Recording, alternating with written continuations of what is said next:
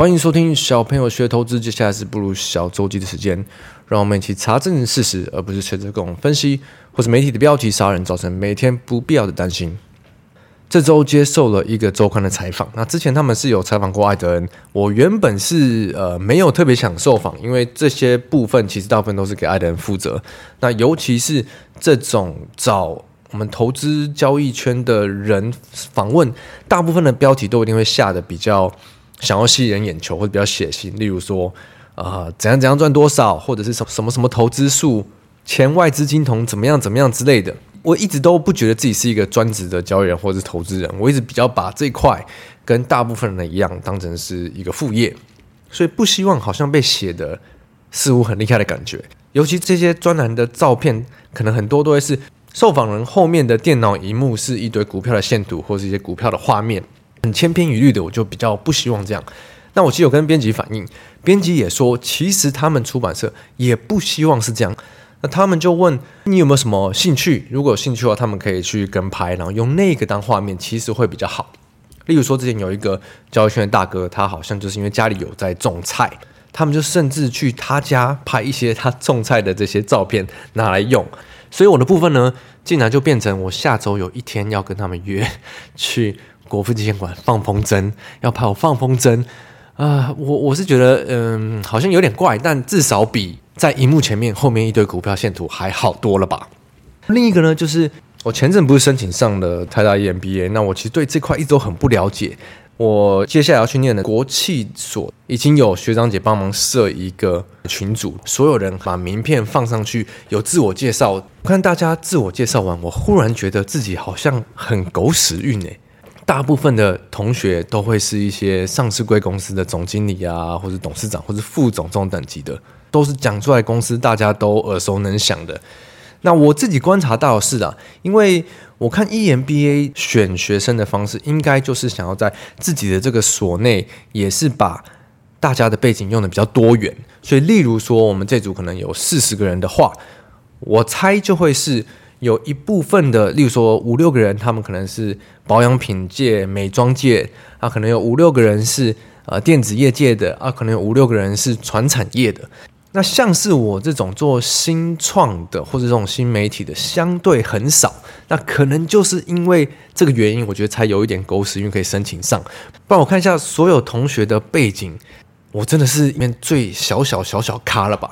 那希望之后都有机会可以邀请到这些同学来上我们的节目，跟我们分享一些老板的思维，或者是让我们理解一下，如果是上市贵公司的高阶主管，他们自己都是怎么样在处理他们的投资呢？据我自己的理解，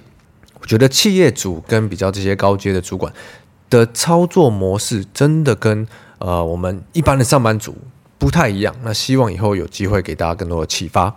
那么看一下这周市场的状况。这周市场最大的两件事就是十一月的美国 CPI 数字跟 FED 的鲍威尔的发言。经过这一整年的总今年这个体验呢，我觉得你们应该都有发现，市场的走势不是好与坏，而是有没有符合大家的预期嘛。所以如果大家预期的过高啊，你如果失望的话，市场反应就很激烈。就像我们光是从今年 CPI 的趋势来看。现在大家每每个月都在追美国上一个月的 CPI 有没有开始趋缓？那有没有跟这一次市场预期的比高还是低？可是其实我们如果把它摊开来看的话，美国 CPI 从七月见顶以后，八九十十一都是一路的往下。那核心 CPI 只有几个月有往上，那是因为我们之前有讲过，核心 CPI 计算房租房价的方式有一个。延迟一个 delay，那我们现在再回过头来看四五月那时候，其实美国的五九一租屋卖屋网这个叫 Zillow 的网站就有揭示，那时候应该就是高峰了。所以跟之前周记讲到过，这应该会有五到六个月，大概半年的延迟。我们现在再看回来，其实还蛮准的。所以 CPI 如果持续的趋缓的话，接下来应该大家不会再这么关注了。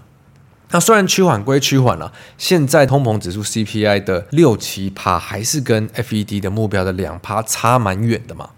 所以这就讲到接下来 FED 会议上鲍威尔的发言，他到底讲了什么重点？之前就看到各种奇奇怪怪的预期都跑出来，有分析师甚至预期明年就会开始降息，或或者是呃，我最怕的各种擅自把预期变得异常的乐观。那幸好它没有变成共识，因为如果是共识的异常乐观，那我们将会面临的，就像今年发生很多次的，就只有不如预期。那不如预期，它是在市场最可怕的。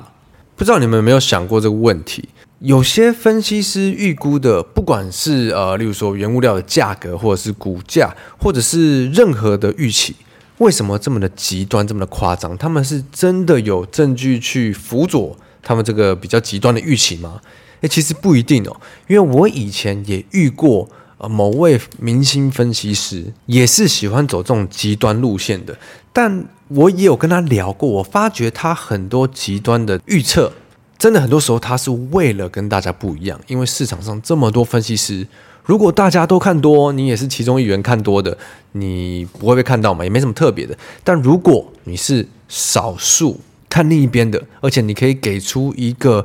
呃合理的说法，其实更多人会想知道，你这样说是有什么道理吗？有什么我没有注意到？有什么风险我需要特别小心的吗？反其道而行是可以更特别、更突出的。那其实我觉得在商业上也是这样嘛。所以我自己有经验后，我我也蛮理解为什么有一些呃分析师或者有一些经济学家，他们喜欢把事情讲得比较极端一点，或者是甚至就是点出有可能发生的风险，然后大家有可能没注意到的。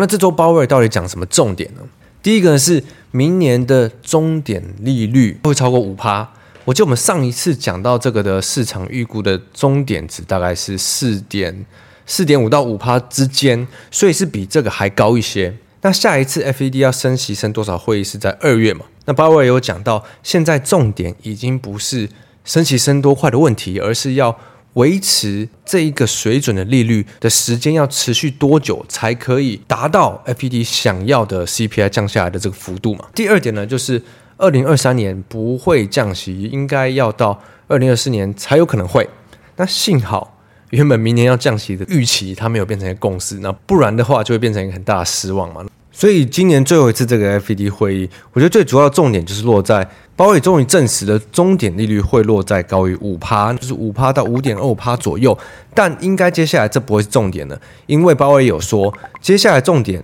不是升息多少、升息多快，而是维持这个利率，去达到 FED 坚持两趴的这个 CPI 的数字，需要多少的时间？所以基本上明年二零二三年是不会降息的。或许很多人还是会认为今年的市场这么烂，跌这么惨，主要还是因为升息的关系。但我觉得重点还是在今年的升息的幅度跟速度是一直超乎市场的预期，因为我们怕的就是。不确定性跟不知道嘛，跟不知道升到哪，不知道升得多快，我觉得这才重点，而不是升息本身。所以下一次可能过了几年，我们再面临到一个升息循环的时候，绝对不要想说你放空市场就是绝对赢，而是看发生的这些事情，不管是总经还是个股，我觉得都一样，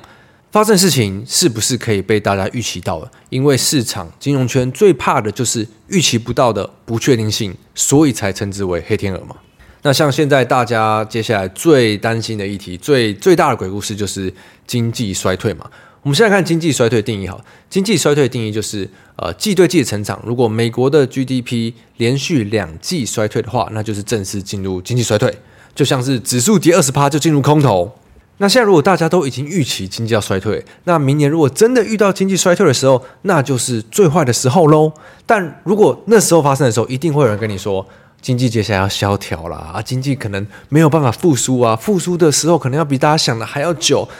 反正不好的时候就是唱越不好，好的时候就唱越好嘛。其实我们一直在市场看这个循环，就可以明白这件事情。当最坏的事情已经发生了，已经被预期到了，已经讲出来了，很多很多时候就是价格的低点。我觉得这个是一个市场超大的迷思。我们如果用个股来举例，我觉得大家应该会比较有感觉。就例如说，像是这周讲到的。巨大的事件，好，巨大这周就公告，他们要求自己的供应商延票期四十五天，所以市场就有疑虑，是不是他们的资金周转有问题啊？是不是接下来的订单有疑虑啊？是不是库存过高没有办法消化啊？每当我们听到负面的消息，一定就是各种的更不好的疑虑嘛。那散户就很喜欢去放空这种点，大部分的时间看回来，这种通常都是空在地板上。最重要的就是要去判断公布出来的利空，它是最坏吗？还是它是要变坏的开始？那这一部分我觉得很重要的就是要去看公司的经营层怎么讲。那巨大的执行长有指出啊，市场没有不好，他们只是要消化库存，而且他们还看好明年旺季的销售，在高阶自行车或是电动的自行车部分的销售，也是他接下来会看好的。巨大的股价就是短期的一个低点，所以通常空在这边的散户基本上都会变成燃料。我随便想都可以想到好多例子哦，例如说厂房失火这件事情呢、之前很久以前，星星失火，那也是很多散户喜欢去空的点嘛。又或者是十一月的时候的周记，我们讲到很多电子厂公布出来都是最坏，听起来真的非常的差。可是我们回去看那时候的股价，真的都是相对低点。我记得十月初的时候，义隆电还有公布他们要赔偿毁约长约，因为他们接下来的订单状况没这么好。结果听起来很烂呢、啊，相对的那时候的股价也是低点。所以记得。当听到一个利空的时候，不要一昧的去觉得它只会更坏，而是要想想这个利空会不会已经是近期的最坏了呢？